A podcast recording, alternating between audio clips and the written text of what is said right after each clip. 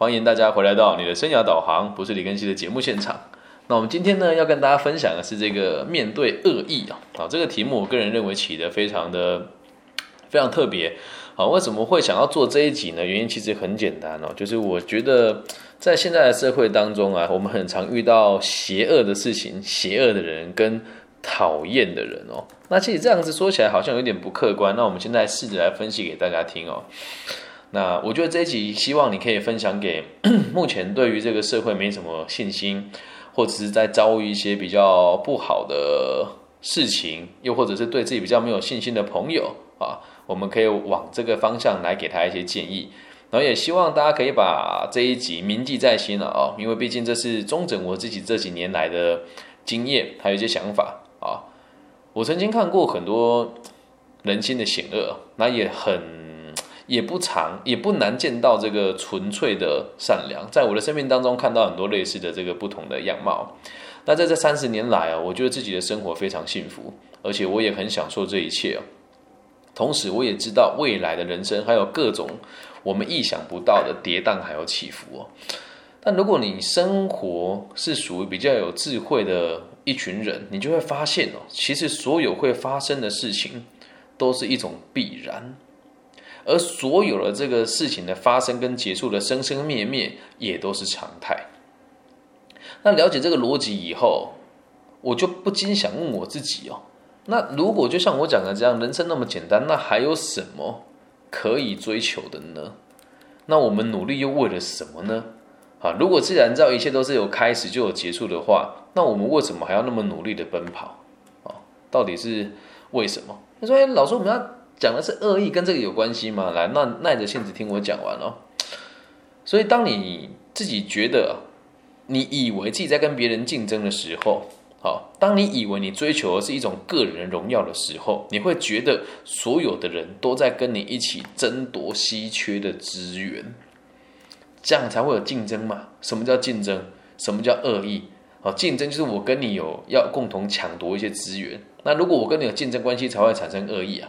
不会有任何一个人莫名其妙的对你产生攻击性嘛？所以在我们认为和别人有竞争的状况之下，才会产生跟别人的恶意。举个例子哦，你的老公有外遇，你的老婆有外遇，你对他外遇对象会不会有恶意呢？你对于老公会不会有恶意呢？会啊，为什么？我们要的专注力，我们要的这个关心和别人分享？所以，如果你有这样子的想法，才会出现互相伤害的状况，才会有所谓的落井下石啊。因为最连你最亲近的人哦，如果你你看他有这个共同的竞争的目标，也一样会拼个你死我活啊。好，这是一个必经的过程，你得知道你在人生道路上这是常态，每个人都会遇到，我自己也会遇到，这是一个常态，懂吗？那当你走着走着的时候，因为你年轻嘛，可能没有什么感觉。那我虽然三十几岁，但我经历过的生活应该，唉，也比较排名了啊，也比较这个我我们这个叫做比较命运多舛哈。我们的状况哦就会比较特别，经历过很多事情，被骗过也骗过别人嘛。当你走着走着之后，你会看到周遭的人哦，因为竞争而凋零，然后有的人会因为你谋划了某一些事情跟这个计划而退出了跟你竞争的这个游戏。有的人哦，依旧屹立不摇的和你打着对台，和你对着干，然后走着走着，你就会发现哦，在同一个领域里面，能够陪你玩游戏的人，能够陪你竞争的人越来越少了，就有这种感觉啊！你在一个领域耕耘久了之后，就会发现所有的竞争都不是竞争，对，就只是一个必经过程。那能够陪你玩的人越来越少，为什么？他离开了，他被你打败了，又或者是他自己退出了这个游戏。这时候你就会开始欣赏你的对手，然后开始怜悯那一些当初被你淘汰掉的人，而你最后如果登上了这个巅峰，你会发现你赢的只有一个，叫做寂寞。你赢的这一个叫做寂寞，所以人家讲无敌总是寂寞的概念是这个样子哦。好，那这个逻辑有了之后呢，要让大家知道，我是一个赢过也输过的人，也怜悯过。也被别人怜悯啊，也怜悯过别人，也被别人怜悯过。我才发现，其实人性是充满光辉的。而这个光辉哦，不是别人要给你的，每个人你自己都可以是一道光啊。而且如果没有阴影，就没有光的存在；没有光，也就没有阴影的存在。每个人在不自觉的竞争当中哦，都是在试着绽放你自身的光芒而已。而你有时候也会不小心成为，也不小心造成了别人的阴暗面。因为当别人看到你很棒的时候，就会觉得有一种嫉妒感吧。而如果对方没有跟你有相同的认知，他就会觉得你这么耀眼，就肯定跟他是竞争的关系。那你跟他就会有这个余量情节，这时候他就会认为你就是他的竞争者，于是才会开始毁谤、对你谩骂，并且感觉到他必须得跟你争一个高下。其实在这个地方，我前阵子发生一件事情哦。嗯，我现在在读东海大学 EMBA。那天有发生一件事情，就是，诶，我们在这个学系里面，它是高阶经营管理专班。我在这里面年纪算是比较小一些些的。那因为自己在东海大学也就读了，如果从我入学那一那一年啊，二零零七年到现在，也已经是十几年的事情，所以有很多毕了业的学长姐，或是现在还在就读的同学都会认识我。那我可以很清楚的看到，某一些人会觉得，哇，这个年轻人好。好嚣张啊！他为什么可以跟那么多人打招呼？为什么学校每个老师看到他都会对他，就是跟他有呃，也不能讲礼遇了，就连学生看到他都会来跟他聊个天、合个照。就看到很多人会对我投注那种很不、很不理解的眼光。还有一个同学就更有趣，那一天我们在办一场活动，然后我遇到我自己的学生，于是我就跟他聊天嘛，然后问他最近好不好啊，请他追踪我的频道啊，等等等等的。而这个同学又直接跟我讲说：“诶，那个同学，如果觉得我们这种年纪比较大的学长比较啰嗦的话，你可以直接不理他。对，如果今天我没有这个认知的话，我就会认为他是有恶意的行为啊。但我自己心知肚明，是每个人都会想要追求优越目标哦，包含我自己也是一样。什么叫优越目标？以个体心理学来讲，优越目标就是希望别人关注你，并且你可以去影响别人。”好像我现在在直播的现场，有一位小保罗同学，他是在初中的时候，我到竹山中学去演讲，遇到了一位同学，他现在已经高中三年级了，也已经准备到台台湾一个很知名的导演那边做他的学徒。那这个过程当中，也就是我希望他过得更好，对，那这个也就是所谓的优越目标，希望别人认同我嘛。所以用这个故事跟大家分享，当你认知不明确的时候，任何人对你的行为都是可以。是一种毁谤跟恶意的，但你看懂了之后，你就会发现那不是恶意，他是无意为之的，因为他不知道你要的是什么，他也不理解你是什么样子的人呐。所以，我们举的这些例子，要让大家知道，面对恶意哦，我们唯一能做的事情，就是成为更亮的光。即使有你照耀不到的黑暗，我们也可以透过照料其他人，反射到他的阴暗当中，试着去观赏每个人的可爱。即使现在正在谩骂你的、攻击你的人，哦，也都是在让你看看你的光是否存在啊，懂吗？所以，什么叫做光哦？希望你可以用这个方式去练习，成为一个可以很正面面对竞争的人，成为一个可以面对伤害的人。面对恶意，我们该做的事情就只有这几件事。我把它分裂成五个步骤，那希望大家把它铭记在心，未来你的生活会好过很多。第一件事情，请大家开始建立同理心。很多心理学家都会讲同理心啊，讲的很好听啊。我用我的方式解释给大家听哦。站在他的角度思考，用他的眼睛看，用他的耳朵听，用他的心来感受，你会理解到一件事：没有任何一个人是纯粹的邪恶，只是立场不一样而已。我要重复一次，没有任何人是绝对的邪恶，只是立场不一样而已啊。一开始这样练习你会很辛苦啦，毕竟跟着我们，毕竟这跟我们的教育背景有很大的落差。我们要面对永远都不是输赢哦，而是解决彼此的问题。所以就像我刚刚提的那个例子，我那个同学直接当着我的面跟我的学生说，他可能也不知道那是我的学生。他说，如果觉得我们当学长的很多说，你可以直接不理他。那我真的能够知道，人家是有钱人家的孩子。然后也是学校的这个，他们是干部嘛，所以也希望更多人能够理解他的需求。然后我就笑笑说：“好好，那我知道了。”然后我就先暂时不说话，然后试着让他理解我对他没有恶意，而且我和这些同学本来就已经认识了，懂吗？这叫同理心。我能够理解他的那一种痛苦的原因是，他是这次活动的负责人，而在整个过程当中，工读生并不是不愿意听他差遣，而是工读生不会跟他讲他们的感觉跟感受是什么。所以我能够理解他的需求之后，我就跟工读生说啊，那咱们还是好好工作吧。但我这么做也不影响到他错他他对我的这个恶意的行为啊。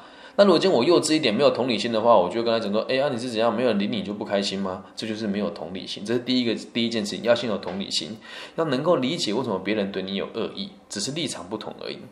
接下来第二件事情哦，希望大家可以先找到可以练习的角色。当你拥有同理心之后，你要有开始找到有难度的练习对象。你要对你的好朋友，对你的心仪的人产生同理心，那是非常简单的事嘛，对吧？如果今天你的心仪的女生哦，她肚子不舒服了，你就哎呀，她不舒服啦，我来买个饮料给她喝，我对她好一点点，这不难。你要练习的是你讨厌的人或者讨厌你的人，你要去建立跟他共同的同理心。要找到你原本很讨厌或者是不谅解他的角色，这是最好的。可以是刁难你的上司啊，可以是跟你立场不同的对手，甚至是可以原本让你很讨厌的人。记住，这只是个练习，不是要你示弱，不是让你去满足他的需求，只是要你知道他这个行为背后的动机，得开始练习，懂吧？以我自己来当例子，当我刚开始触碰个体心理学的时候。我也觉得很难理解，但现在我在做的事情哦，就是我第一个练习的对象就是我的高中老师，应该也有很多人听过我讲这个故事吧？他记得我很多的大过，然后也跟大家讲，他觉得我这个学生一辈子没出息。但我现在看待他会觉得我很感谢他的原因，是因为站在他的角度，如果我是他，没有学习个体心理学，我一定很痛恨我自己啊！你说一个一个孩子不服管教。然后偏偏他又是这个校长亲信的孩子，然后虽然很年轻，可是看得出来他才华洋溢，而我只是一个在乡下地方教书的老师。那我在处罚他的时候，别人也会给我一些负面的评价。我如果是他，我肯定生气啊。所以我理解他的痛痛苦跟立场之后，其实我对他是很有情谊的，而且是很感谢他的。如果没有他，我也很难理解这些道理嘛。所以懂了之后，第三步我们要做的事情是健康的看待仇恨。你理解了那些讨人厌的人，讨呃你讨厌的人的动机之后，我不是要你无条件的拥抱他给你的伤害，绝对不要误会哦，不是什么人家打你右，你你一定要让他打你的左脸的，不是这不是这么一回事哦，而是要你开始有能力的保护你自己。我们捅给他的目的哦，不是要让他伤害你，也不是要让他用尽全力来。攻击你是要让他再怎么努力都无法撼动你的存在，也无法影响你的认知。所以，请你不要花太多的时间哦，去放大他对你的伤害，而是把精力放在学习如何让你自己变得更强大。如果方向变成是攻击他，或是瓜分现有的资源，那你们只会两败俱伤，全盘皆输。现在的敌人不代表以后也是敌人，现在的朋友也不代表以后会是朋友。啊，懂了之后，你要先知道，不是要你去攻击他，也不是要让他来这个无条件的对你提出需求，你要在你的范围以内去跟他共存跟共处。接下来这三点都做得到之后，进入第四个步骤，你要勇敢的表达你的光。等你确定好自己的立场还有行动之后，绝对不要害怕跟对方互动，懂吗？绝对不要害怕跟对方互动，把你的勇敢的决定。说出来，把你的勇敢表达出来，跟对方面对面坐下来，好好的谈一谈，或者是写一封信给他。不要去阐述他的罪行，也不要说你有多恨他，你只需要表达你了解他的苦衷就好了，并且让他知道你对他是友善。听起来很难哦，但这一点我有做到哦。在最近我的一些工作上面，这真实发生一件事情哦，在台湾某一间大学，他们聘我来授课。那原本这个课程要在两周以内完成十二堂课，就以历年的习惯都是我一个人完成的。但是这个承办老师突然告诉我说，他觉得他想要压缩到这个这个三天内完成这个课程，他问我能不能找人来跟我一起分享这个课程的执行。他一开始这么做，我会觉得好像蛮不尊重我。就这么多年都是我一个人做，而且我跟孩子有约定嘛。可是他告诉我，他非得要这么做不可。于是他就找了一个我的同行来跟我合作。而这个同行不停的在各个地方，就是常常会攻击我啦，或者是会跟别人论述一些我的不存在的一些我们讲诽谤的事情哦。那。当我知道我要跟他合作的时候，我有打电话给他，也有写信给他，也有发讯息给他，但他的选择是忽略我。嗯，但是我有讲了，我说那这次的课程就麻烦你了，那也很感谢你愿意拨空来来协助这群孩子，那我也很期待接下来可以跟你一起合作这些东西，但他完全都不理我。然后问题来了，我们要做这个活动，都必须得要有这个讲义嘛，课程的授成内授课内容嘛。那这个老师问我说：“能不能把我说课内容分享给他？”我说：“可以啊。”于是他就拿了我计划书给给这个老师了。而这个老师是不是拥有我的技术了呢？好，那么问题来了，他有没有可能抄袭我？会啊。那他如果抄袭我，我会生气吗？来告诉你们方法。正常的来讲，一定会发飙的。原因是什么？我努力了那么久的东西，突然就被别人瓜分掉了。而瓜分掉的同时，他还拿走我的智慧财产。所以第五件事情最重要，防人之心不可无。